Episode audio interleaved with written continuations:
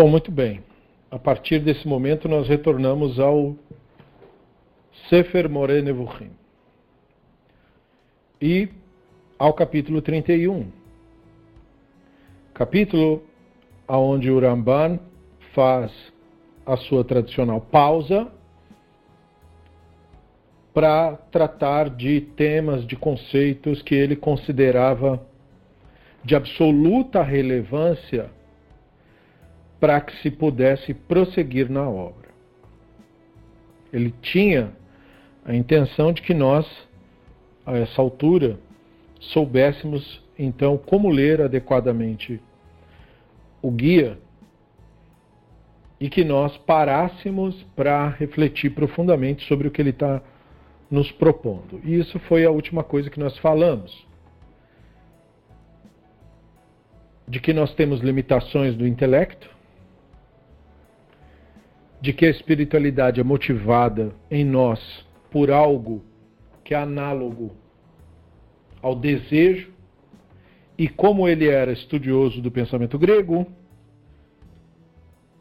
no pensamento grego há muitos conceitos relacionados ao desejo, desejo por alguma coisa que seja. E que não haja confusão. O que ele está aqui propondo como desejo é o que muita gente proporia como amor. Já que para a maior parte das pessoas, amor é desejo. Isto é, desejo de posse. E desejo de posse tem seu lugar, tem a sua aplicação, é uma realidade com a qual temos que lidar, uma realidade psicológica,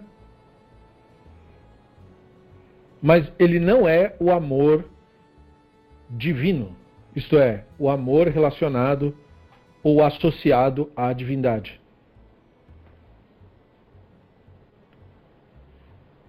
E, portanto, o Ramban dá um salto interessante aqui, porque os gregos não associavam esse tipo de amor ao divino, o eros. Eles associavam a alguma coisa que se pudesse considerar divina o amor que eles chamavam, e que na verdade o cristianismo que populariza, o ágape. Ah, sim? Obrigado por ter mostrado. Deixa eu verificar então. Porque um, quando eu coloco para compartilhar, ele pergunta se eu quero compartilhar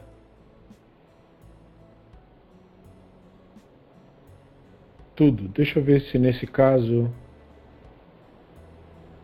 Não. Deixa eu acrescentar. Ai, agora eu fiquei com medo de fechar tudo. Vamos ver. E agora? Eu ainda não andei na página, então tudo bem também.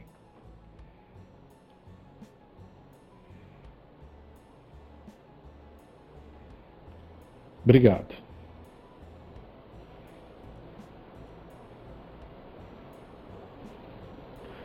Então os gregos tinham palavras diferentes para amor: filo, eros e ágape. E geralmente eles colocam o eros no, digamos assim, na hierarquia mais baixa. O eros é o desejo da posse. O filo é como uma amizade, que para muitas pessoas é o amor mais é, confiável, digamos assim. E o ágape é uma utopia. É o suposto amor que a pessoa tem de modo a se sacrificar pelo outro, como o animal que morre para salvar os filhotes.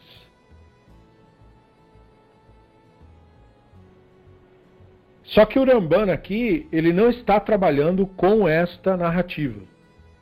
Embora ele use as palavras e os conceitos dos gregos e seja ele mesmo um neo-aristotélico, por assim dizer. O Ramban está, na verdade, evocando a nossa tradição, mas com a linguagem que era conhecida, que era a linguagem intelectual da época. E, portanto, ele estava corrompendo o sentido do Eros. O Eros tem a ver com essa coisa do romance, do desejo de posse,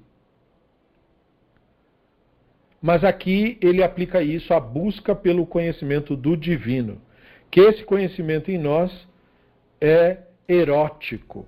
É daí que vem a palavra. Né? Mas o que há de erótico na nossa busca pelo divino? Aí não é tanto Aristóteles, é mais Platão. O tal do amor platônico ou seja, um amor que não tem atração física, que tem um, um, um, um amor à distância, era um eros para o Platão. Então, embora aristotélico, o Rambana aqui reflete um pouco do pensamento platônico, uma releitura daquilo. E o Platão fala sobre isso no banquete. E ele traz à tona que a nossa tradição lida com a questão com essa ótica. Porque a nossa tradição vai dizer que nós somos constituídos de dois instintos, de duas inclinações. O Yetzer Tov e o Yetzer Hará. Então o que o Rambam está dizendo é que não tem que o Yetzer Hará estaria para o Eros, para o que é erótico. Ele está dizendo que o Yetzer Tov também tem um Eros. Só que o Eros do Yetzer Tov é voltado ao divino. Mas há uma semelhança entre os dois. Ambos têm essa inclinação, essa busca, esse, esse ímpeto que a palavra, que o termo Eros é, evoca, lembra. E é por isso que você tem essa observação do Ibn Shmuel de que o lugar onde a percepção intelectual para é justamente o lugar onde o desejo para. Então nos trata de que é uma limitação ontológica. Mas que o ser humano não tem tudo isso de amor pelo divino que ele diz que tem, que ele vende que tem. Não quando ele principalmente entra em contato com uma busca, digamos, disciplinada do divino. E é nesse ponto que o Rambam vai dizer então que o conhecimento não é para todo mundo. embora todo ser humano precise disso, inerentemente, a espiritualidade é, é, parte da natureza humana, por assim dizer, nem todo mundo tem essa consciência. Não se conscientiza da importância disso. Por isso trata isso de uma maneira tão tão secundária ao ponto de deixar a espiritualidade para o campo da opinião, isto é, para o campo da crença. Porque fazer isso com uma determinada informação é desprezá-la. E a evidência para isso é que nós não tratamos assim absolutamente mais nada que consideremos importante. Ninguém lida na fé com nada que ela considera importante. É sempre uma questão de verdade para nós. Tudo que nós consideramos importante, nós queremos verificar e saber se aquilo é aquilo mesmo. É assim nos negócios. Ninguém compra e vende na fé. Você verifica, você procura certificar-se, e mesmo que você não consiga verificar tudo, você tenta o máximo que você pode. Porque você quer a segurança de que a, a sua atividade dará um bom resultado. Porque você depende daquilo, você considera aquilo importante. Então você não lida com isso na fé. Você quer saber mais. Da mesma forma, em outras áreas consideradas importantes, na saúde, por exemplo, a pessoa lúcida não, não vai tomar qualquer coisa que vê pela frente. Ela vai querer saber mais. Ela não vai fazer todo o procedimento que disserem para ela fazer. Ela, ela quer mais informações. Ela não vai deixar qualquer pessoa chegar e abrir ela com um bisturi. Não é assim. Eu tenho que saber o que é isso. Tudo que é importante, você quer conhecimento daquilo. E isso não é sinal de que você rejeita aquilo. Pelo contrário, isso é sinal de que você considera aquilo muito importante. Por isso é tão importante, é tão essencial, que você devota ou pretende devotar aquilo o máximo que você puder. Você procurará ter daquilo o máximo de conhecimento que estiver disponível. Mesmo que seja algo acima de você, como no caso da medicina, que o cara lá representa seis, no mínimo dez, é, é, em média, anos de estudo, mesmo assim você não, não o autoriza a ditar as coisas para você. Você pergunta. Pelo menos eu falo só de lúcidos, né? Eu sei que tem gente insana, mas não é dos insanos que nós estamos lidando. Nós não usamos os insanos como modelo para nada e sim alguém lúcido. Então você conversa, você fala, você quer saber mais. Mesmo que você saiba que pode ser que você receba uma resposta que você sequer entenda. Mas você quer ter essa resposta. Para ter a chance de investigá-la depois, ler com mais calma e de qualquer maneira se assegurar de que há uma resposta. Então tudo que você valoriza, você quer conhecimento. Logo, a espiritualidade não poderia ser diferente ela também tem que ser tratada com igual ou maior grau de seriedade. E é exatamente o oposto que é feito, e é para exatamente o sentido contrário que somos convidados a tratar a fé com a tratar o, o divino com fé, ou seja, que é uma coisa que não importa não tem relevância. O que você inventar está valendo. Isso é, é o mesmo que desprezar isso. E esse caminho proposto pelo guia é o exato oposto dessa tendência.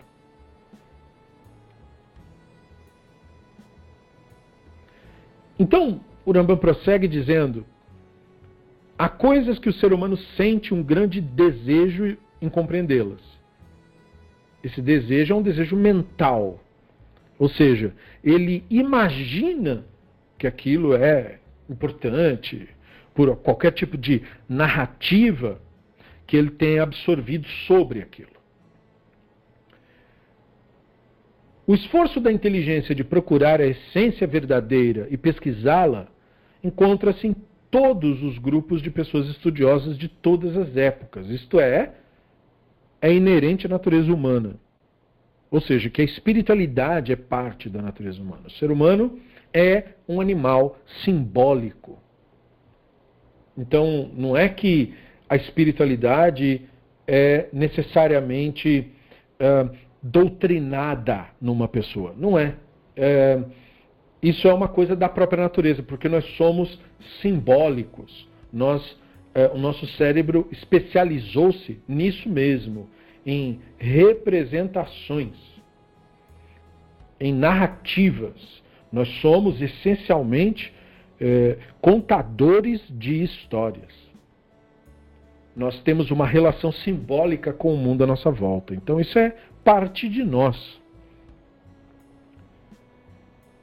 E sobre esses assuntos há várias opiniões, discordância entre os pensadores e dúvidas causadas pela aspiração de se compreender esses assuntos, ou seja, o desejo a eles, posto que cada um pensa ter encontrado o caminho para conhecer a essência verdadeira do mesmo.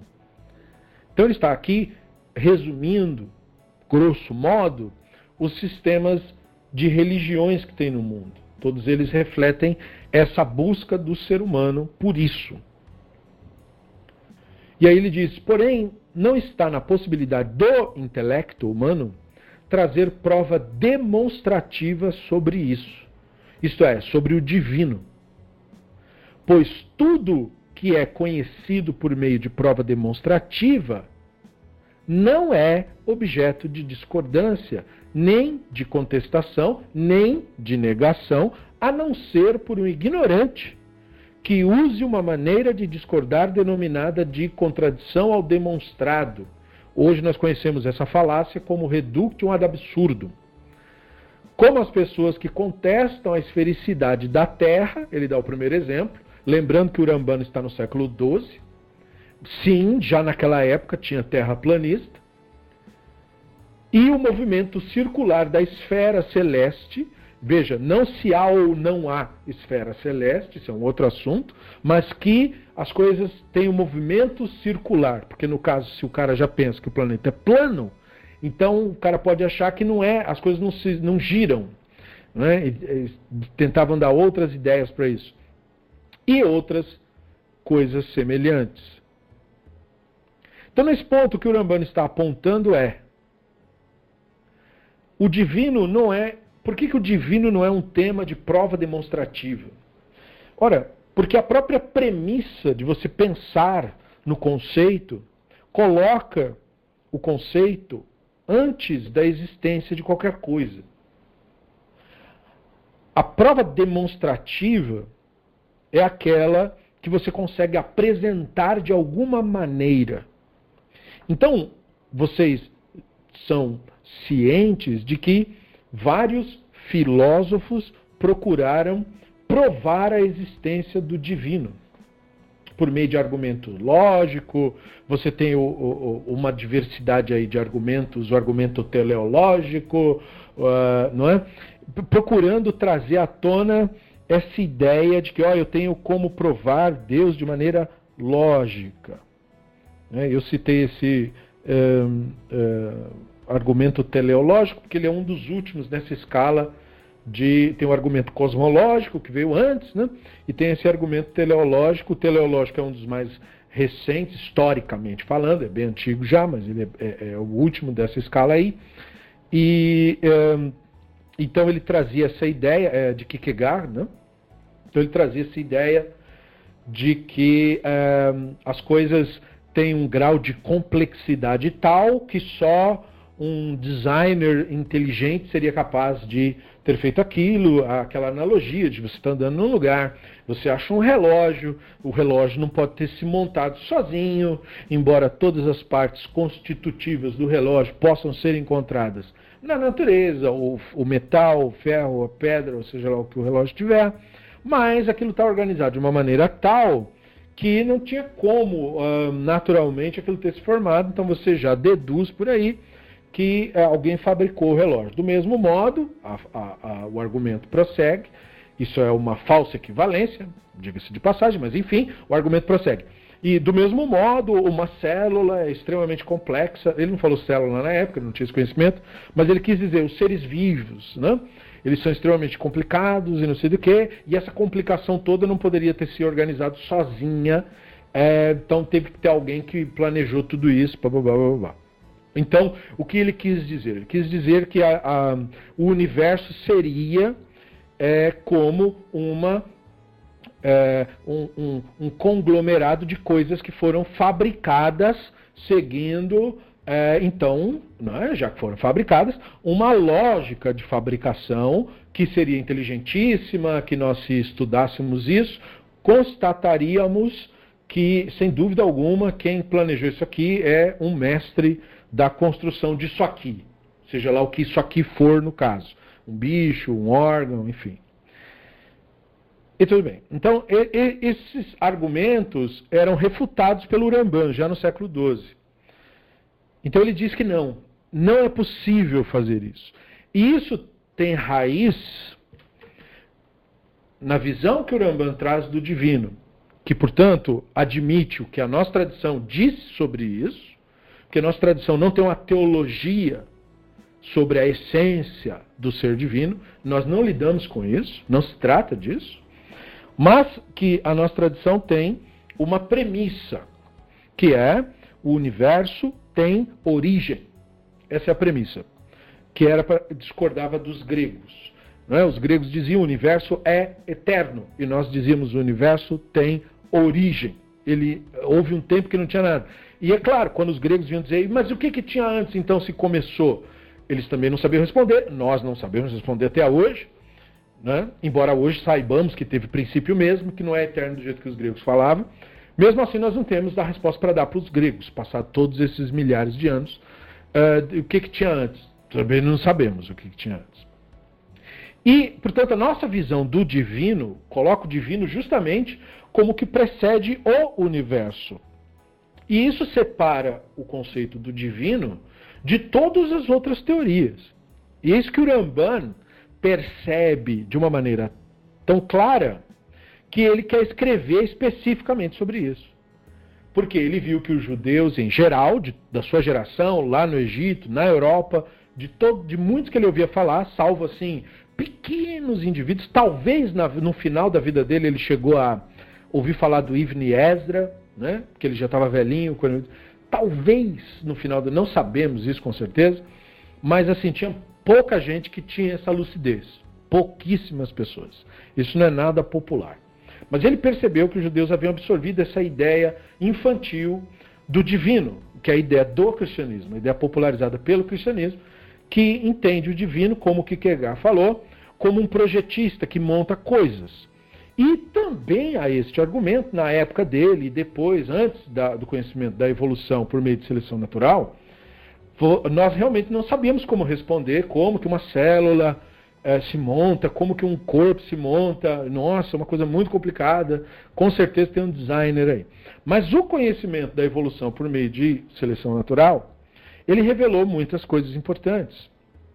Muito mais do que as pessoas é, consideram no impacto. Porque não é que ele explica só da onde veio, da onde os animais vieram ou da onde veio a diversidade entre os seres vivos. É?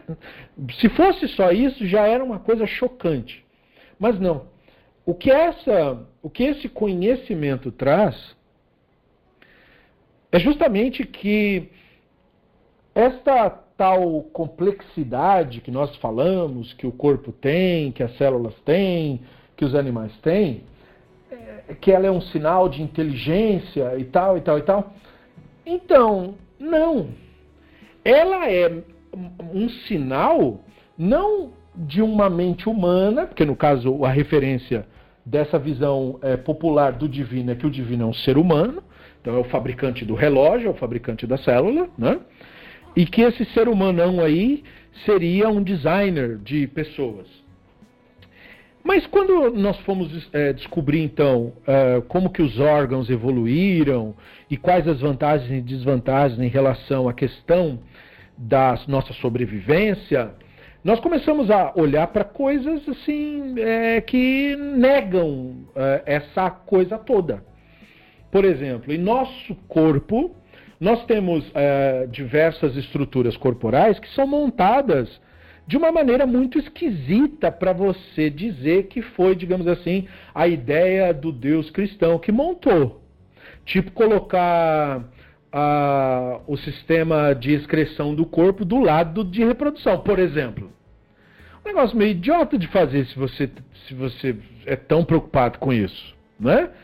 É, aí, aí você notar, por exemplo, a nossa desvantagem em relação a diversos outros animais, cujo sistema de respiração é separado do sistema de ingestão de alimentos. E no nosso caso é o mesmo. É por isso que nós morremos engasgados. Né? porque o nosso sistema de ingestão e o sistema de respiração é o mesmo buraco. E isso se explica claramente numa, numa mutação de células aleatória mesmo, vindo de animais que eram quadrúpedes e que foram se tornando bípedes ao passar do tempo. E você vê claramente essa metamorfose assim, ocorrendo de uma maneira muito natural.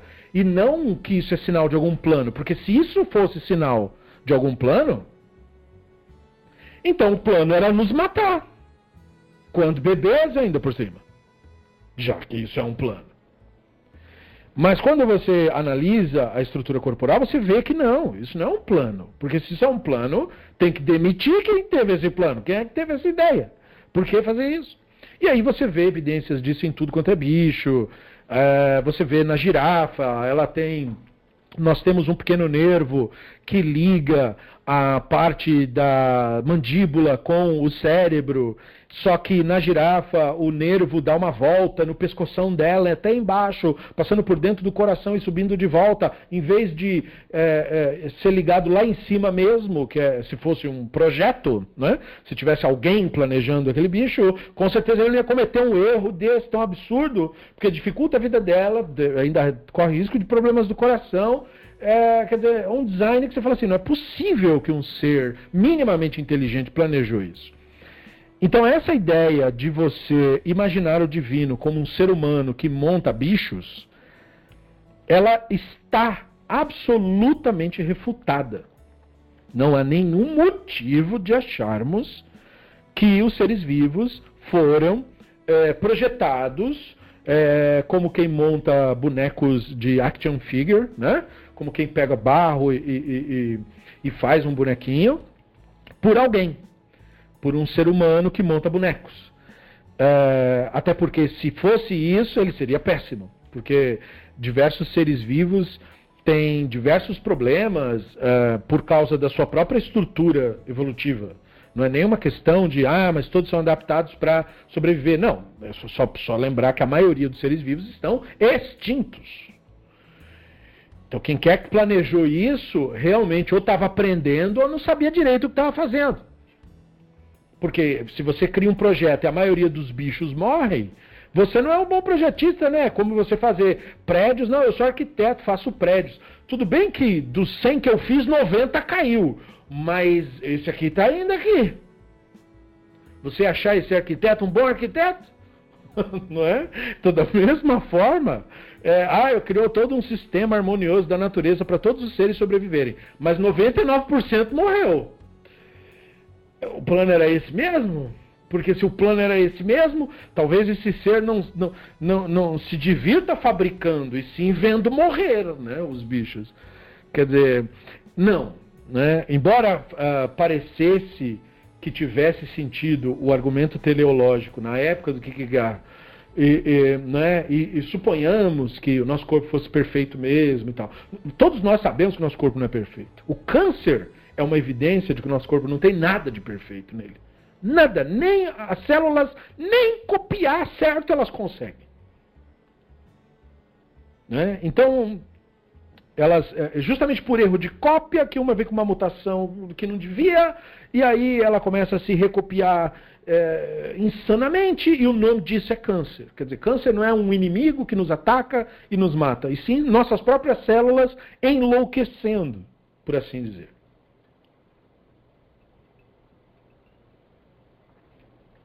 Então nós temos hoje em dia, graças ao novo conhecimento,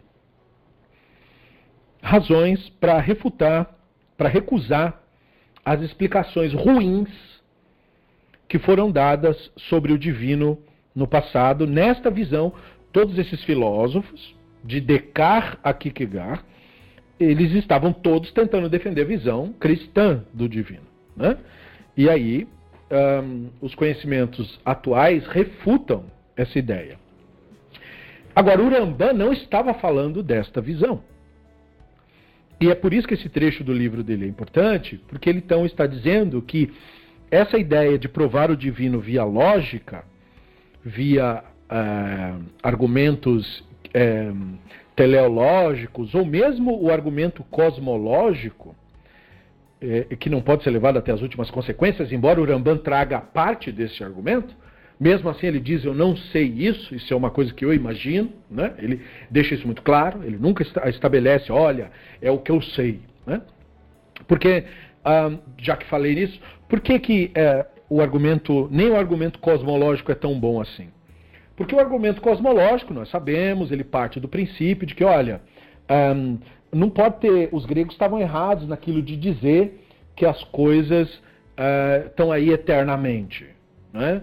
Na verdade, as coisas têm que ter um princípio. E, portanto, aquilo que dá origem ao princípio de todas as coisas, aquilo mesmo não pode ter princípio, porque senão você vai ter uma sucessão infinita de princípios. E aí volta para a mesma questão da eternidade de antes. Então, é, portanto, é, é, o chamado também de argumento necessário, né? O divino seria o quê? Seria a existência necessária para explicar o princípio. E essa existência necessária, essa sim é perene, é eterna, e aí o universo tem princípio. Né? E tal. Agora, qual o problema desse argumento? O problema desse argumento é que você está cogitando que mesmo que você diga que nenhuma coisa existente no universo poderia existir por si mesma, ou seja, ela teria que ter sido criada para poder existir, você está isentando uma existência dessa premissa, que é o próprio divino. Ou seja, as pessoas que postularam essa teoria também pensavam o divino como um ser, um homem que cria as coisas. E como o homem que cria as coisas, a mesma regra que você diz que não se aplica a nada, ou seja, de que você não pode dizer que uma coisa surge do nada, então você também não pode dizer que esse ser surge do nada. Aí se você disser, não, mas esse ser é o que foge à regra. Mas então o que impede de qualquer outra coisa também fugir à regra? Você não tem como provar que esse ser tem uma carta especial do baralho dele, que não se aplica a regra para ele, só se aplica para os demais. Então, mesmo esse argumento, o argumento cosmológico, ele é falho nisso. Porque se você diz que uh, você imagina o divino como uma pessoa que existe do nada, então qualquer outra coisa também pode existir do nada, porque pelo menos esse que você está dizendo que existe, existe. Se você está certo, então por que, que as outras coisas também não podem existir? Você vai dizer o quê? Que é porque esse tem poderes mágicos e os outros não? Mas quem garante que esse tem poderes mágicos? Entendeu? Você tem que recorrer a argumentos mágicos para tentar defender essa ideia. Então essa ideia não se sustenta. Então, mesmo ela não é levada até as últimas consequências. Porém, no que isso difere da nossa herança? É que a nossa herança não lida com isso, com a, o divino enquanto uma pessoa. A nossa herança lida com o universo, com a realidade. Por isso que a primeira afirmação, perceba, do nosso livro não é sobre o divino, é sobre o mundo. O nosso livro começa dizendo: Bereshit bara Elohim et hashamayim ve'et haaretz. No princípio disso, que ninguém sabe o que é, as forças criaram estes céus e essa terra. Bereshit bara Elohim et hashamayim ve'et haaretz. Não disse nada sobre o Elohim sobre as forças. Apenas falou que os céus e a terra têm princípio. Então a nossa tradição, em vez de dizer há um ser, o nome dele é seu Genésio, e o seu Genésio é o autor de tudo. Não, a nossa, a nossa tradição pula tudo isso. E ela diz que no princípio as forças foram a origem dos céus e da terra. Toda a narrativa que vem em seguida, em linguagem profética, parte dessa premissa. De que a origem de tudo vem por essas forças, o Elohim, as forças. Só que não diz nunca o que são essas forças. E alude ao fato de que essas forças coletivas são uma coisa só. Porque usa de uma maneira que convencionalmente falando seria errado, seria errado, que é colocar Elohim, que é um termo plural na língua hebraica, ao lado de um verbo no singular. Em vez de falar Elohim Baru, que é aí o correto, de acordo com a gramática da língua mesmo, fica toda hora dizendo Elohim Bará. E, né? As forças criou. E a mesma coisa, Elohim é, é, Dabar, Daber ou Diber. O Elohim falou, em vez de falaram, como é o correto, porque o termo é plural. E assim por diante. Então, o texto está mostrando que está seguindo, digamos assim, um ensino específico sobre isso. As forças todas são uma coisa só. Como o livro não lida com isso, ele só indica, ele aponta para isso e deixa assim. Ele aponta para isso e deixa assim. Então o Rambam, por isso que ele vem dizer, o divino não é sujeito à prova demonstrativa, porque se o divino fosse sujeito à prova demonstrativa, nós nem estaríamos discutindo sobre isso. E o Urambana aqui mostra um grau de lucidez muito interessante. Tudo que você discute sobre se você acredita ou se você não acredita, é porque isso não é um fato. É isso que o Urambana está dizendo. Fatos são assim. Não interessa o que você acha. Um fato é um fato. Quer você aceite, quer você não aceite, quer você goste, quer você não goste. Não faz diferença o que você pensa, não faz diferença o que você crê. Fatos não mudam por causa da opinião das pessoas. Então ele diz: o divino não é algo passível de discussão. Tudo que você está discutindo são as ideias construídas depois. Não é algum assunto para nós discutirmos sobre se acredita ou não acredita. Ou você compreende a premissa ou você não compreende a premissa. Ponto. Então ele diz que essa contradição ao que é demonstrado é quando a pessoa tem, como eu fiz brevemente, não fiz de uma maneira completa, mas brevemente, é, mostrando que ó, o argumento teleológico tem falhas, né? ele é refutável, o argumento cosmológico é refutável, e a pessoa ouve, percebe que é refutável mesmo, mas ela, ela, ela quer defender o absurdo. Ela quer acreditar porque é absurdo. Então, quando ela tenta contradizer o que é demonstravelmente incorreto, ela não tem interesse em aprender nada. Então, por isso que ele coloca: quem nega a esfericidade da Terra, ele não nega porque faltou explicação. Não, você vai lá, você ensina geometria. Você ensina, hoje em dia, muito mais, mas na época do Ramban, né, só tinha geometria, cálculos para você explicar para a pessoa. Aí você explica, mostra que ó, é tanto, tanto, você calcula assim, você vê a média circunferência desse modo, né? Quer dizer, e aí a pessoa mesmo assim ele nega. Então, quer dizer, não é falta do, do, da informação. A informação ele te, provavelmente até teve acesso. Ele absorveu uma outra narrativa. Ele não está mais analisando o mundo baseado nos fatos. Quando a pessoa abre mão dos fatos, quando se trata da espiritualidade, acabou a discussão. Não tem o que ficar conversando sobre isso. Não estamos mais na busca. Quando você sai do campo do conhecimento nessa área do divino, você não está mais na busca da espiritualidade. Você está em busca de outra coisa. Em geral, manipular os outros. Porque a pessoa continua na religião, mas ele não quer, ele não tem interesse pela verdade, isto é, pela realidade. Então o que ele está fazendo lá? Provavelmente ganhando dinheiro. Porque a religião serve para manipular as pessoas, serve para um monte de outras coisas que não ser o, o, o a narrativa nossa, da nossa busca, não é? Pela, pelo nosso lugar no universo. O Rambam chama isso de temas que não têm relação com o nosso assunto.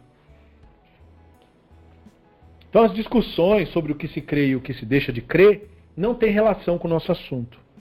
Não é, nós não, não nos ocupamos com isso.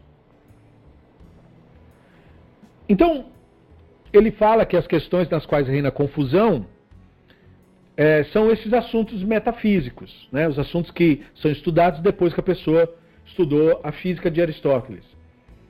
E nos assuntos da física e, e, e nos assuntos matemáticos você tem bem menos.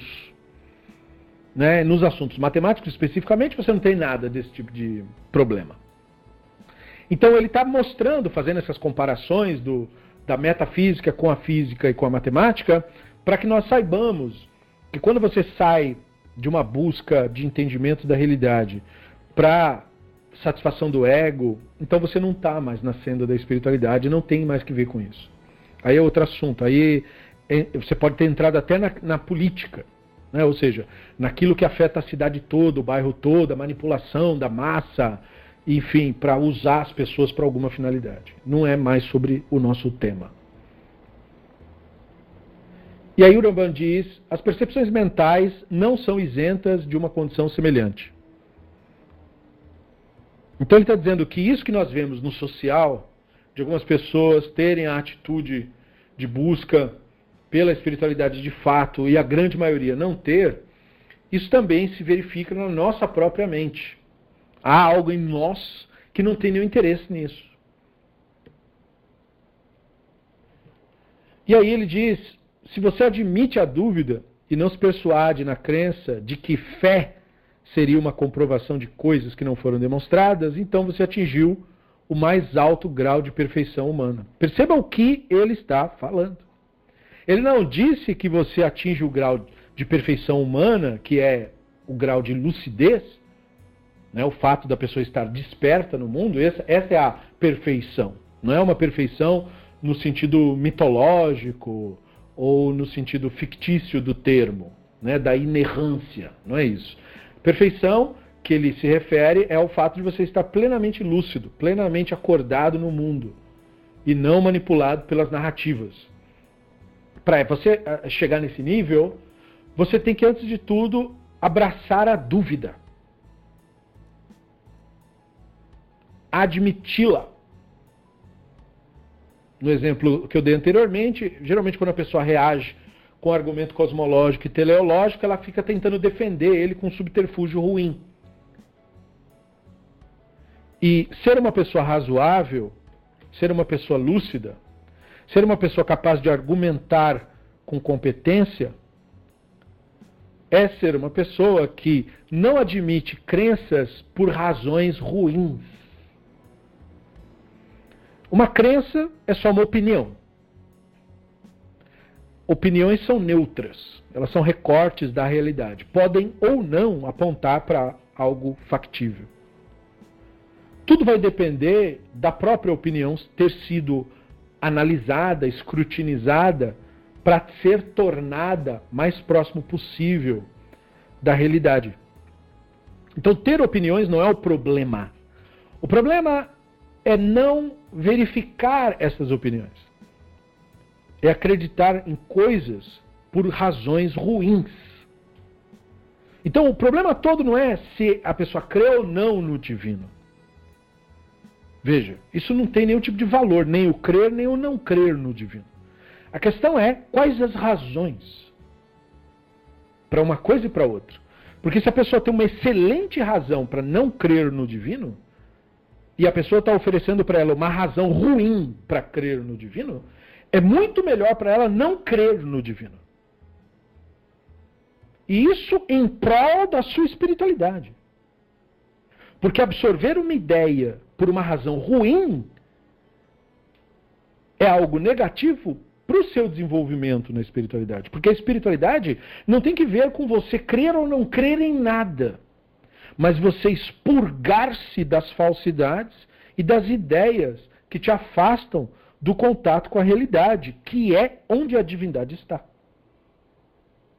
Portanto, a pessoa que não crê, que diz não creio em Deus, geralmente ela está falando com a visão cristã do, da questão, a pessoa. E ele tem excelentes razões e argumentos para isso. Essa pessoa tem um grau de espiritualidade maior, porque espiritualidade tem a ver com contato com a realidade, do que o insano que defende uma suposta crença em Deus, que é tão delirante quanto ele mesmo. Já este, o delirante, não tem nenhum contato com isso para o que o Urambano aponta aqui. Portanto, a, a perfeição do ser humano que o conecta com o divino tem por característica a admissão dele da dúvida, o abraçar da dúvida. E ele não se persuade na crença de que fé é uma comprovação de alguma coisa. Ou seja, de que uma opinião é uma comprovação de alguma coisa. Ter uma determinada opinião não prova que aquela opinião é nada. É preciso que ela seja demonstrada na realidade de alguma maneira. E enquanto ela não for, por melhor que ela seja, ela não é para ser tratada como uma verdade absoluta. E, portanto, não há verdades absolutas. Porque no tema mais importante de todos, que é o tema do divino, você não tem como demonstrar de maneira plena. Portanto, você não tem sobre o divino nenhum tipo de verdade conceitual ou absoluta. E deixando de tratar o divino como verdade absoluta, você já livra o mundo de 60% dos problemas que o mundo tem. Porque então a espiritualidade não se trata mais da guerra da verdade absoluta contra a de um, né? A verdade absoluta de um contra a verdade absoluta do outro. A espiritualidade deixa de transitar no campo das opiniões, que é o que causa a idolatria, que é o que causa as guerras que a idolatria provoca. Por isso esse é o mais alto grau de perfeição, porque esse ser humano ele está existindo de maneira plena. Então, guerra não é parte mais da sua natureza, o conflito não é parte mais da sua natureza. E aí ele diz, sendo como Rabino Akiva, cuja característica foi entrou em paz e saiu em paz. Perceba que quando Rabino Akiva lidou com a espiritualidade, ele se envolveu com isso, mas não absorveu disso nenhuma opinião absoluta. Então, o que isso provê? Paz, capacidade de lidar com todos os outros. Ele não saiu da experiência tendo uma grande verdade que você precisa acreditar. Ele não saiu com verdade nenhuma. Na verdade, suas verdades lhe foram tiradas.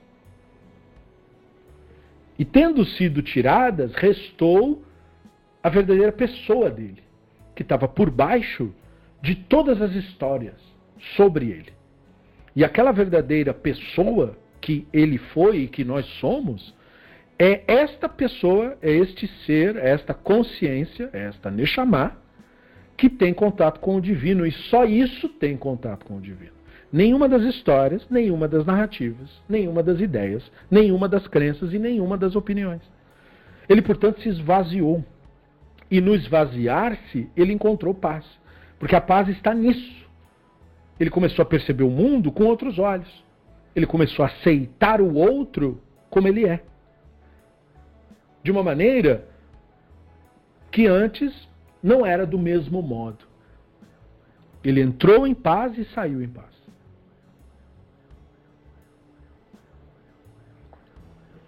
E aí o Rambam prossegue dizendo assim: se por outro lado você tentar ultrapassar o limite do seu poder intelectual real, ou taxativamente rejeitar fatos, trocando verdades por coisas impossíveis, que nunca foram demonstradas, então você será como Elishau Aher. Não apenas deixará de se tornar perfeito, mas também se tornará extremamente imperfeito. Isto é, insano. Esta é a imperfeição humana a insanidade.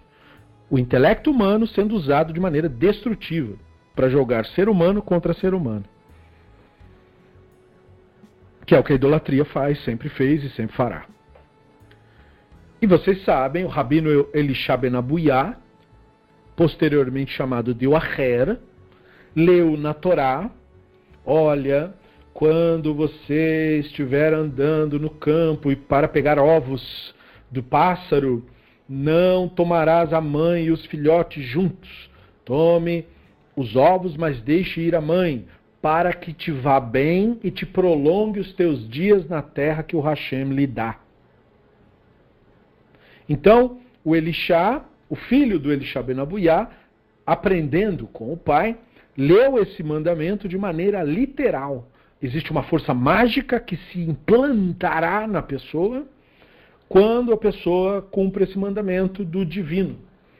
Com essa interpretação em mente, ou seja, com essa crença, com essa opinião, o filho dele sobe numa árvore bem alta para pegar os ovos de pássaro que estava lá no topo. Alguma coisa acontece, o menino cai de lá e quebra o pescoço. Então ele quebrou o pescoço, cumprindo o mandamento que prometia que a vida seria prolongada. Desse ponto em diante, o Elisha Benabuyá, que era absolutamente apaixonado pelo filho, tem a sua grande desilusão e diz então que isso, nada disso existe. E aí ele tem um monte de cenas e ele vai fazer outras coisas e tal. E ele recebe depois esse apelido de Waher, o outro, para dizer ele se tornou uma outra pessoa. Qual foi o erro de Elisha Ben Abuya? O mesmo erro de todo místico, de todo charlatão, mas no caso o charlatão induz outras pessoas a esse erro, que é você usar o argumento literalista para fazer falsas promessas para si mesmo e para os outros. Você nega a realidade observada em favor de uma interpretação que você mesmo que inventou. Em outras palavras, você coloca sua crença pessoal acima do mundo real. Colocar a sua crença acima do mundo real é ser idólatra. Isto é idolatria na prática. Idolatria não é sair de uma religião para outra religião. Idolatria é prestar culto ao fruto da sua imaginação. Quem fabrica um ídolo tem no ídolo expressão máxima da sua própria imaginação. É só a pessoa olhar as estátuas que são em geral cultuadas pelas pessoas. Como elas são feitas com, seguindo um modelo artístico, se você fosse ser o grande observador, parece que são todos irmãos, porque são todos a mesma cara. As mulheres têm a mesma cara e os homens têm a mesma cara. Não, é que aquilo é um modelo artístico, que é seguido, copiado. Aquilo é uma exata representação da pessoa em questão. Na maioria esmagadora dos casos, não é. É só uma coisa imaginada. Na maioria dos casos, nem se sabe como a tal pessoa de fato teria sido. Mas aquilo é cultuado, porque o, o foco do culto não é nada real, e sim o fruto da imaginação daquele que cultua. Ele se imagina em contato com aquilo. Portanto, ele está prestando culto para quem? Para si mesmo.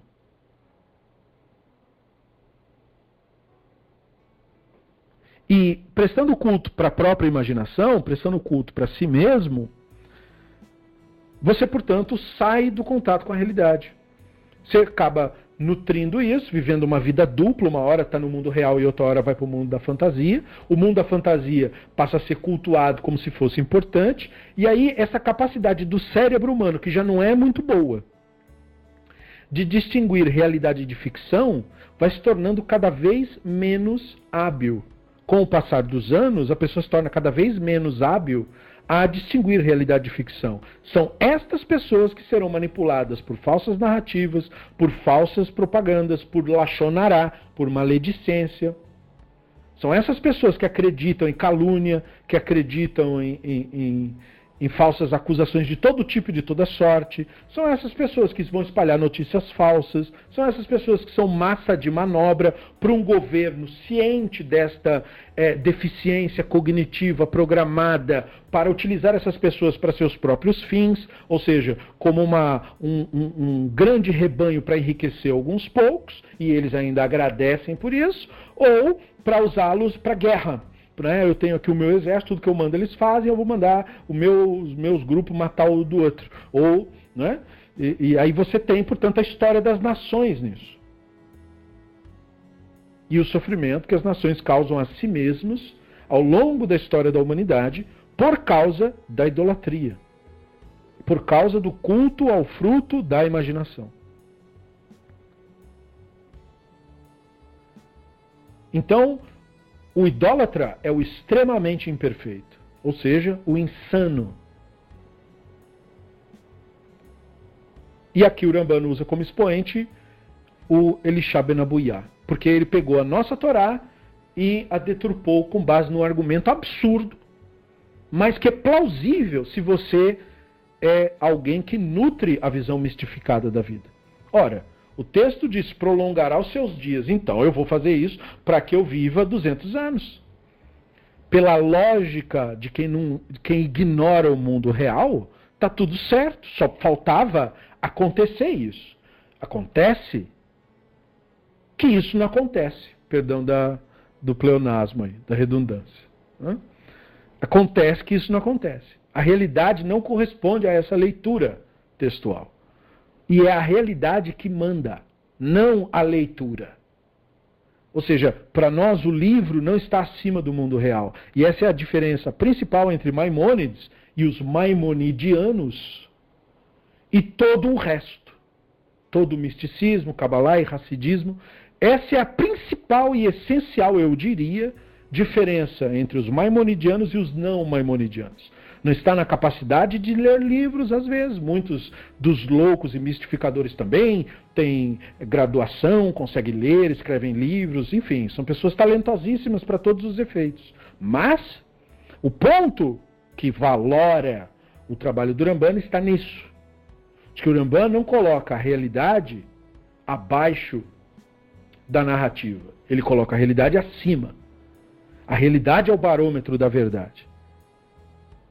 E a insanidade leva a pessoa a achar que a interpretação que eu invento é que é, é o barômetro da verdade. E isso leva o ser humano à loucura e a cometer todos os erros e equívocos que, em plena era pós-moderna, o ser humano continua cometendo. Então, ideias fundamentadas na mera imaginação prevalecerão sobre você, como consequência, diz Uramban, que se inclinará para os defeitos de raciocínio, ou seja, as falácias argumentativas?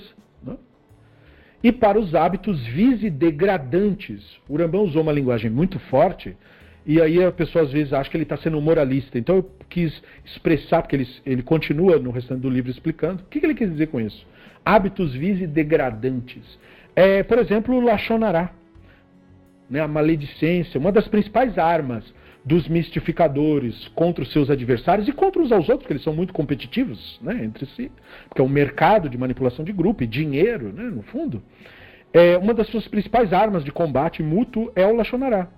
É destruir a reputação do outro, a pessoa do outro aos olhos de um determinado público, desmoralizar alguém, enfim, matar uma pessoa socialmente, quando não fisicamente. Não raro acontece também fisicamente, mas é mais é, frequente matar uma pessoa socialmente. Então, esses são. O Lachonará é entendido na nossa tradição como um mau hábito, porque a pessoa se habitua a tanto falar mal dos outros, né? E isso nos degrada, isto é, esse hábito nos. É, de novo, é como o culto ao fruto da imaginação. Ele vai nos tirando da realidade. Você conta para si mesmo uma mentira sobre alguém durante o tempo suficiente, você passa a acreditar naquilo, você também né? uma mentira repetida numa determinada sociedade, todo mundo fala isso, você acaba correndo o risco de acreditar naquela mentira também. Então o Lachonará nos degrada, nos destrói. É... e ele é fruto dessa extrema imperfeição, isto é, da insanidade uh, exemplificada aqui pelo Elisha Benabuyá, por causa da confusão que perturba a mente e da obscuridade. Então, qual é a confusão que perturba a mente? Junto com a obscuridade por isso gerado. O que nós chamamos de Yetzer Hará, ou o ego humano. E o que é o ego humano? É a mente humana identificada com ideias, opiniões e crenças. O que é estar identificado? É estar extraindo seu senso de identidade daquilo lá, daquela ideia, daquela opinião e daquela crença.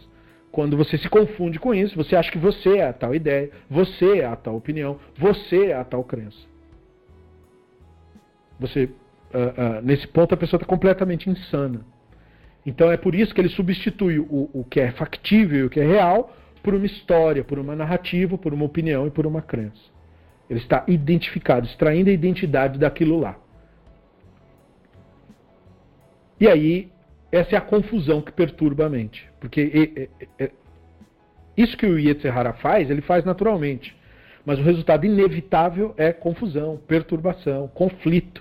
O, o ego humano vive em estado de conflito, estado de guerra. Por isso, todo governo idólatra, como uh, a nossa nação está se tornando, sempre foi, mas uh, quando houve uma breve separação entre Estado e religião, a loucura diminuiu um pouco e agora está aumentando. mas em países todos e atuais no mundo, países árabes, onde a religião e o Estado são uma coisa só, a insanidade gera violência brutal. Toda a população sofre com isso. A discrepância, a diferença é, é, social é absurdamente estabelecida. É, literalmente um pequeno grupo de reizinhos mandando numa multidão, num mar de escravizados, de seres humanos escravizados e tolhidos de todas a, toda a sua dignidade, porque a idolatria ela é um sistema de guerra. Ela existiu no mundo antigo para que tribos se unissem, para que um membro convencesse uh, sua tribo de se unir num conflito que esse membro em particular tinha com o outro. E assim que o mundo antigo desenvolveu as guerras tribais e depois o, os pequenas nações e depois os chamados impérios. Tudo você cria uma narrativa e diz, olha, nós somos os da luz e os fulanos lá são os das trevas. E essa narrativa hackeia a mente das pessoas, eles passam a extrair sua identidade disso e se unem. Então a idolatria ela surge no mundo como um mecanismo, uma ferramenta de guerra para que nós pudéssemos unir a maior parte de seres humanos, sem que eu precisasse ficar vigiando cada um. Em vez de eu vigiar cada um, eu dou para eles uma narrativa, e essa narrativa vai guiar eles para onde eu quero. Né? Então, o, o, cristianismo é o maior exemplo disso, é a religião que mais causou guerra no planeta Terra. Né? Quer dizer, com todos os esforços do islamismo, não chega nem perto do que o cristianismo causou no mundo e ainda causa em muitos países. Né? Então, e a tendência é sempre essa, sempre é, causar mais conflito. Cria-se um inimigo, ele muda de nome de acordo com as gerações, e você vai incentivando as pessoas a assassinar mesmo, e as crueldades vão começar a acontecer até se tornar uma normalidade. E sempre foi assim, é assim e continuará sendo assim, até que o ser humano se liberte da insanidade ou se destrua por causa dela. Então, Urambano faz a analogia. Assim como a fraqueza da visão faz com que os que dela sofrem vejam muitos tipos de imagens incorretas ou irreais. Então, a idolatria, essa extrema imperfeição, é uma fraqueza do intelecto. Ela não vê, assim como uma pessoa que não enxerga, não enxerga, né? é, ou se enxerga, enxerga mal ou errada a imagem, a, a pessoa com a deficiência cognitiva ele também não enxerga, no sentido de não compreende, ou se compreende, compreende mal, ou compreende errado. Então, mesmo que ele escute algo, essa informação será torcida. E, e, e portanto, a pessoa não será capaz de entender. Como Elixá, que lia hebraico, que era rabino já formado, então quer dizer, não era um novato que leu errado a Torá porque não estudou o suficiente. Não, ele era um rabino já, de muitos anos. Então quer dizer, isso destrói a falácia da. Ah, não, mas o cara tem um título, né? ele tem um título de um grande fulano de tal. Mas isso não significa nada. Quando a pessoa substitui a realidade pela ficção, não interessa o título dela. Ela inevitavelmente errará. Ela inevitavelmente penderá para a insanidade. Então ele era um grande sábio, o Elisha Ben Abuya. Tão sábio ele era que os ensinos que ele deu de ética nem foram tirados do tratado ético dos sábios. Ou seja, o Pirkei Avot, o famoso Pirkei Avot, que é um, uma Mishnah, para falar só sobre essas questões éticas, menciona o ensino do Elisha Ben Abuyá. Em vez de apagar e dizer, não, tira o ensino dele, porque ele não é mais dos nossos. É, os sábios do Talmud não tinham essa praxis, né? então eles mantiveram os ensinos do Elisha Ben Abuyá com o nome dele mesmo. E disse o rabino Elisha Ben Abuyá, sem dizer que ah, ele não é mais. Então eles reconheciam a sabedoria dele. Então o que aconteceu com ele? Ele se tornou insano. Ele cortou as raízes, dizem os sábios. Né? Que é o, a, a, as raízes com tudo isso que a gente herdou. E teve um outro sábio que também é atribuído a ele o enlouquecimento, porque no caso do Elisha Ben Abuyá, ele justificou, tentou explicar seu raciocínio. E no caso do outro, nem tentar explicar, ele não tentou. Então ele foi tido como louco completo. E é, que loucura é essa? A loucura do Yetzer Hará. É o Yetzer Hará que levou o ser humano a acreditar em coisa que não existe. É o Yetzer Hará que usa esses argumentos de coisas que não existem para assassinar outros seres humanos, como a igreja cristã fez e faz em muitos países, é, no Brasil também, mas em, né, isso não é tão divulgado.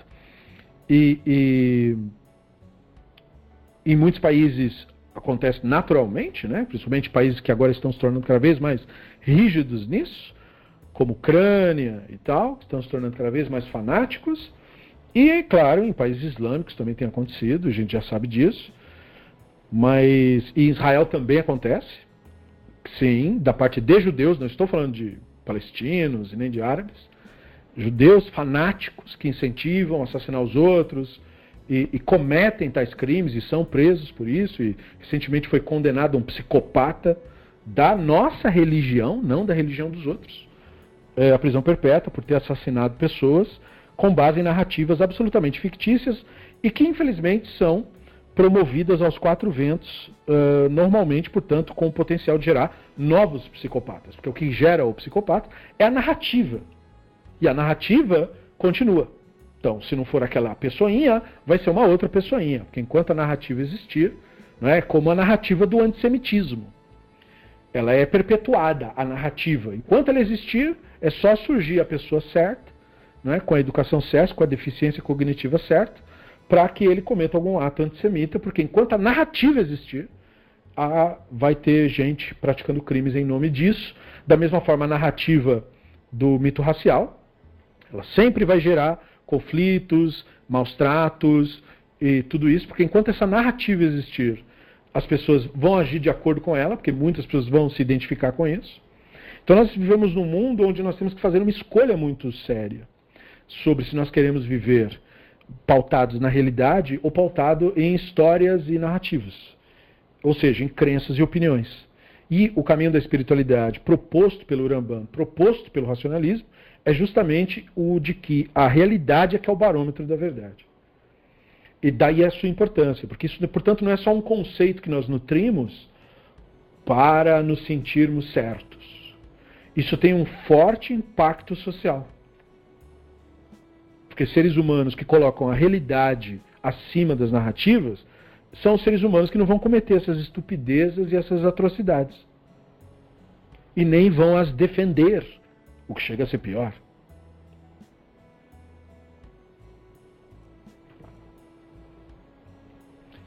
Então, o Rambam diz: devemos reconhecer nossas limitações individuais e coletivas. E assim desejamos certos tipos de conhecimento. Ou seja, porque o ego humano ele tem a característica individual, mas ele também tem a característica coletiva. Porque como o ego extrai a sua identidade de histórias e narrativas, nós temos a nossa própria história particular, a sua história de vida, seu nominho, sua profissão, sua historinha, mas você também tem uma história coletiva que contaram para você de que somos assim, é assim que somos, que nem a sua história de família, nós somos assim, nossa família é assim, é, é, ou a sua história de nacionalidade, se for o caso, né? nós somos assim, nós somos nós que somos dessa nacionalidade, nós somos desse jeito e desse jeito. É? Ou mitos raciais também, né? Nós que temos a pele dessa cor, nós comportamos dessa maneira. As pessoas que têm a pele daquela outra cor, eles comportam de outra maneira. Então você nutre essas histórias. Então o ego ele tem a característica individual e tem a característica coletiva. E como enquanto a pessoa não abraça a dúvida, isto é, abraçar a dúvida é eh, antes de mais nada na prática é questionar-se, questionar todas essas narrativas. Porque se você fizer isso, se você escrutinizar essas narrativas, você descobrirá que uh, muitas delas, se não todas, são falsas. Elas são falácias. São mentiras que contaram para você, intencionalmente, sem a intenção, é irrelevante, porque o resultado é o mesmo. E aí, portanto, abraçando a dúvida e questionando-se, é que você cresce enquanto ser humano e é, passa a ter um contato maior com a realidade. E esse contato com a realidade é a sua ascensão na espiritualidade, por assim dizer. Então, nós desejamos, não obstante, esse conhecimento mesmo na nossa loucura, porque a Neshama uh, está sempre presente, embora toda loucura humana uh, é, é, o que seja mais destacado e perceptível, uh, a Neshama está sempre presente, a consciência sempre está lá. Porque é ela que experiencia a realidade, na verdade. Então, embora o Rambam não diga abertamente, ele está falando das especulações co cosmológicas e divinas, quando ele fala desse desejo que nós temos. Né? E o fato de desejarmos saber essas coisas implica que elas não estão inteiramente além dos limites da descoberta.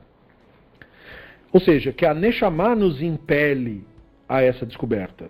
Porque o divino é incognoscível, ou seja, ele não é acessado via a mente, com as suas identificações, com as suas historinhas. Então, se a mente não tem acesso ao divino, então alguém inteligente perguntaria, mas então como se acessa o divino? Então, o acesso ao divino não é através da mente, isto é, das narrativas, das histórias, das crenças, das opiniões. Porque o divino não tem que ser alcançado, o divino é. Assim como ele re eh, respondeu para Moshe na Torá. Né? Qual que é o seu nome? Ele disse, Rie. Sou é o meu nome. Eu não sou aquilo que vai ser, eu sou aquilo que é. Então o divino não tem que ser alcançado um dia no futuro, o divino já é agora. Então o que está faltando em nós não é alcançar nada, mas abrir os olhos para o que já é. E esse é o nosso problema. O, o, nosso cultivo de histórias e narrativas, de crenças e opiniões, nos leva a buscas imaginárias de coisas que na verdade já estão aqui. É isso que o Rambano quer apontar quando ele diz que esse desejo em nós não está ah, nos apontando para o transcendente, para o outro universo, para a nossa imaginação. Não, é, esse desejo em nós ele, ele, ele quer ter o contato com aquilo que é, com aquilo que é real agora. Porque o divino está nisso, não no imaginativo. E esse desejo de conhecer as verdades divinas é interminável, diz Urambá. Ou seja, quer nos chamar uh, como parte da própria manifestação do divino no mundo, uh, é eterno e, portanto, é interminável essa pulsão no ser humano.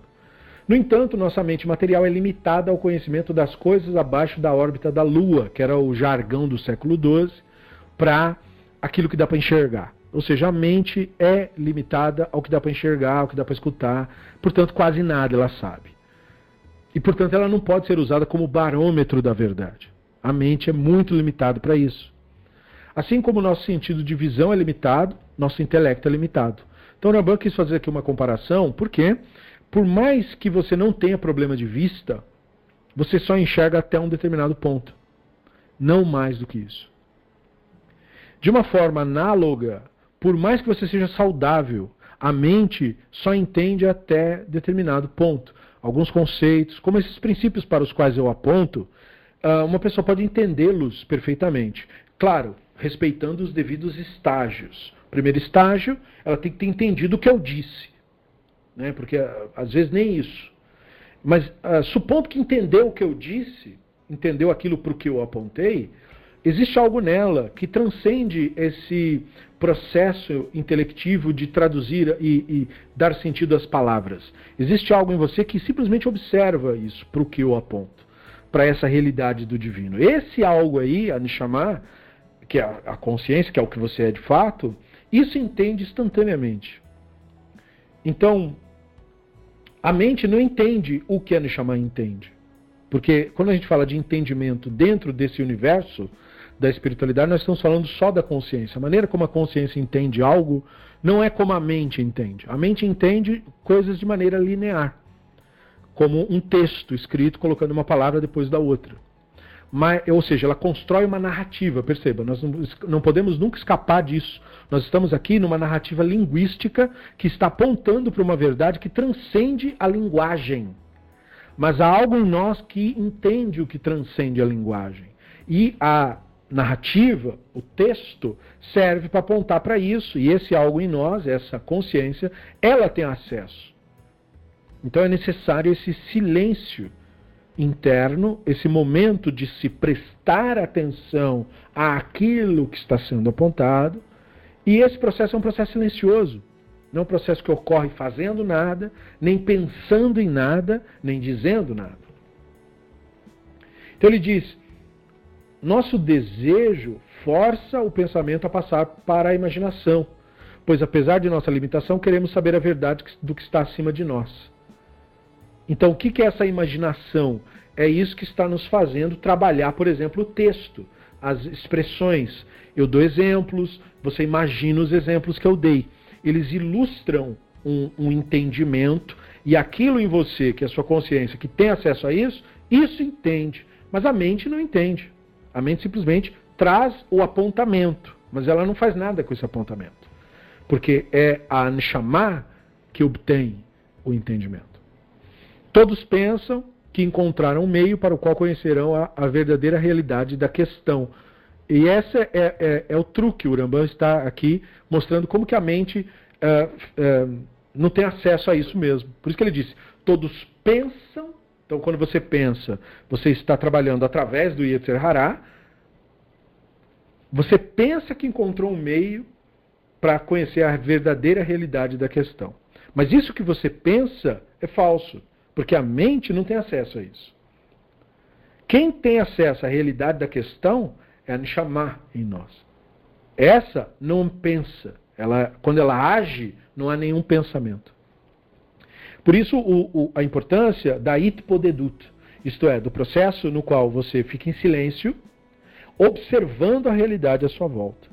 Não, não precisa ficar parado, nem fazendo nenhum tipo de expressão gestual, ritual necessária, embora isso possa ser feito. O que eu quero dizer é que isso é irrelevante para a questão. Itpodeduto pode ser feito fazendo qualquer coisa. Você pode estar varrendo a casa e fazendo o Itpodeduto. Ou seja, você foca toda a sua atenção ao momento presente, de modo tal que você presta atenção a tudo, incluindo ao próprio pensamento, e ao processo de estar varrendo, e aos sons e às sensações físicas, tudo. Quando sua atenção se concentra nesse momento presente, na realidade, o pensamento cessa. E você está ali naquele momento exercitando o que é aludido no Terrilim de Shiviti Hashem Lernegdi Tamid. Eu coloco o Hashem perante mim sempre. E você pode estar fazendo isso limpando o chão, ou passando um pano, ou fazendo comida, ou pegando trânsito, ou seja lá o que você estiver fazendo, ou lendo um livro. É, embora lendo um livro é um pouco mais complicado, porque você vai estar a, alimentando a mente, depende do livro. Esse tipo de livro coloca você em contato, mas nem todo livro faz isso. Mas de qualquer maneira, você pode estar lendo, ter um insight e parar um pouco a leitura e contemplar isso, e silenciar e fazer Itpodeduto. Esse exercício da Itpodeduto é o exercício da espiritualidade, é você em contato com o real e não com a imaginação sobre alguma coisa. E aí ele diz: a mente, quando a mente excede o seu limite e o desejo substitui o pensamento pela imaginação, o pensador se torna orgulhoso. Por quê? Porque ele fica com a sensação de que, ah, agora eu descobri. Então ele acha que sabe alguma coisa que ninguém sabe. E o ego humano adora saber alguma coisa que ninguém sabe. É por isso que o ser humano pratica tanto a fofoca. O que é a fofoca? A fofoca é o momento em que um ser humano sabe mais do que outro ser humano. Então ele, você sabe o que aconteceu? Não, deixa eu te contar. Então nesse momento que você eh, que surge o deixa eu te contar, aquela pessoa se sente muito poderosa, porque ela pode ser irrelevante em qualquer outro cenário, mas naquele momento ela é alguém que sabe alguma coisa que você não sabe. E você está prestando atenção nela. E ela está carente de atenção, porque no fundo o ego humano uh, ele macula uma necessidade humana normal, que é a necessidade de atenção. E o ego humano usa essa necessidade para alimentar a sua identificação. Então, o pensador se torna orgulhoso, presta culto a si mesmo. Este é o problema especial da metafísica em oposição à física e à matemática, onde a comprovação existe. A matemática não leva ao ego. Por quê? Porque há sempre demonstração de tudo. Então você não tem o ego envolvido. Ninguém em matemática, se tem uma, uma, um resultado errado, se sente diminuído no sentido ético. Não, errou. Ah, alguma conta deu errado. Ué, não consegui entender. Não, então assim, você deve ter errado alguma coisa. Deixa eu ver a fórmula. Ah, tá aqui, ó. Nessa divisão aqui não saiu certo, ó. Porque esse por esse tem que dar isso aqui. Você colocou errado o resultado. Ah, tá, é verdade. Que é isso. Não tem ego envolvido. Não é? Da mesma forma, na, no estudo da física, no estudo, enfim, da realidade, naquela época era física aristotélica, que envolvia um pouco de geometria e outros temas assim. Mas, ou seja, na, no, nos, nos conhecimentos que são da realidade, não tem ego envolvido. Nós podemos hoje colocar de maneira análoga, é, mas também idealizada, não que seja assim, porque tem ego em tudo quanto é lugar, mas de maneira idealizada é como a ciência deveria funcionar.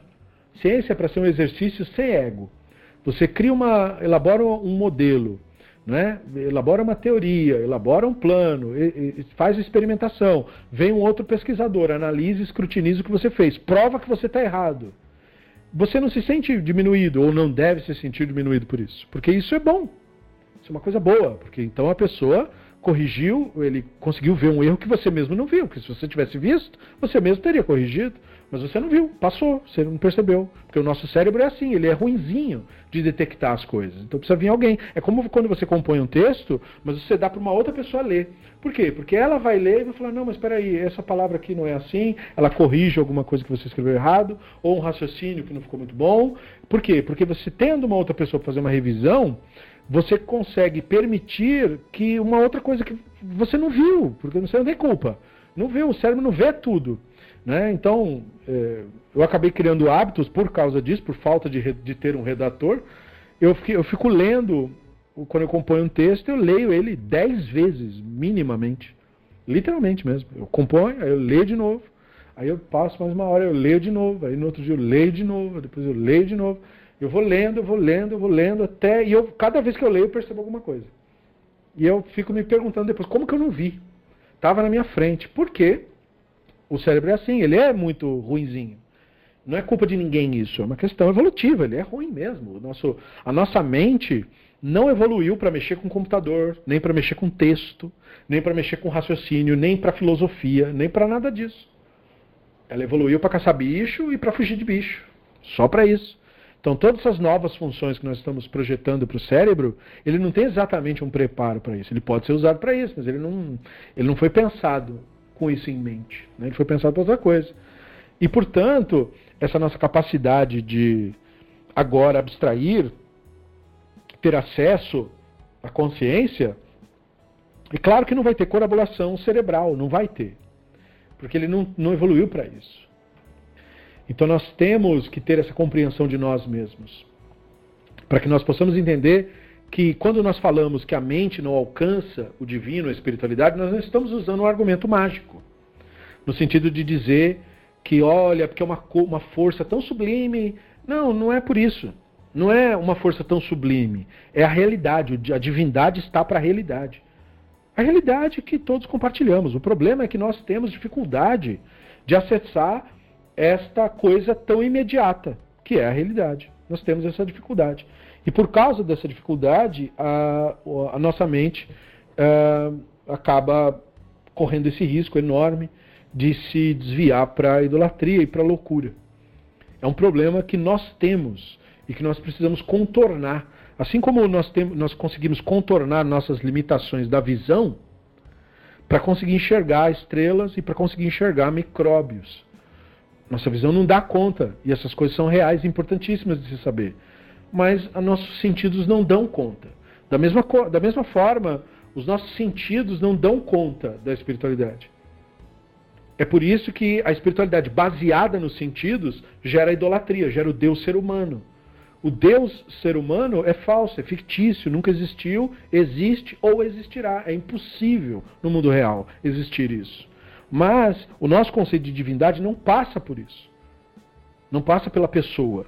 Passa pela realidade. A divindade está na realidade. Está em nós centrarmos a nossa existência e termos o nosso verdadeiro contato com a espiritualidade, que sim é tão essencial e muito mais benéfica do que a idolatria jamais será.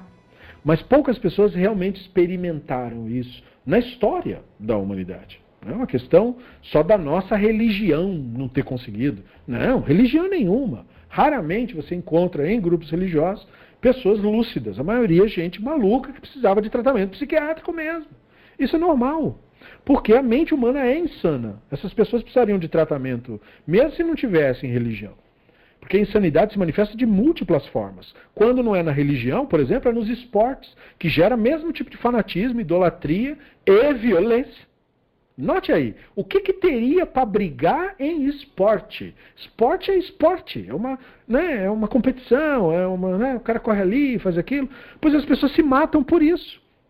Então isso é uma evidência de que a insanidade do ego, ele só precisa de uma história, qualquer que seja a história. ele extrai a identidade daquilo e cria o conflito. E aquilo dá imensa satisfação para o Yetzer Hará, porque dá para ele a falsa sensação de que ele existe. É, é, isso enebria o seu temor da morte e a sua noção de finitude. Que é disso que as pessoas querem fugir. Por isso que as falsas religiões têm tudo isso em comum, incluindo as versões falsas da nossa religião. O que, que elas têm em comum? Principalmente agora em Rosh Hashanah, isso é muito lembrado. A falsa promessa de que você é um fantasma. Ou seja, porque você sabe da sua finalidade, da sua mortalidade, e a mente teme isso mais que tudo, e portanto, uh, uh, o que, que a idolatria faz? Promete que você não vai morrer, não. Mentira. Você vai virar um fantasminha.